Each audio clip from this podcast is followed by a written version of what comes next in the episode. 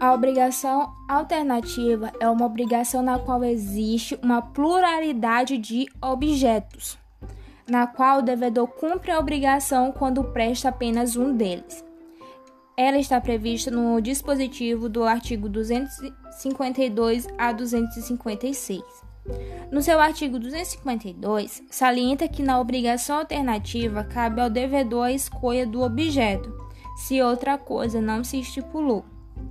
Por exemplo, eu assumi uma obrigação com alguém de dar a ele um carro ou uma casa, é, no qual é, essa obrigação ela se torna alternativa quando eu escolho, tenho a possibilidade de escolher se dou apenas um carro ou uma casa.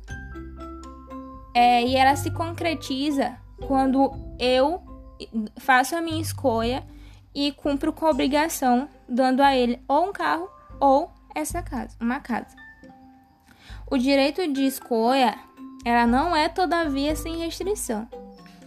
O parágrafo 1 do artigo 252 diz que não pode o devedor obrigar o credor a receber parte em prestação e parte em outra, pois deve uma ou outra. Por exemplo, é, isso ocorre quando eu é, falo que vou dar dois carros ou duas casas.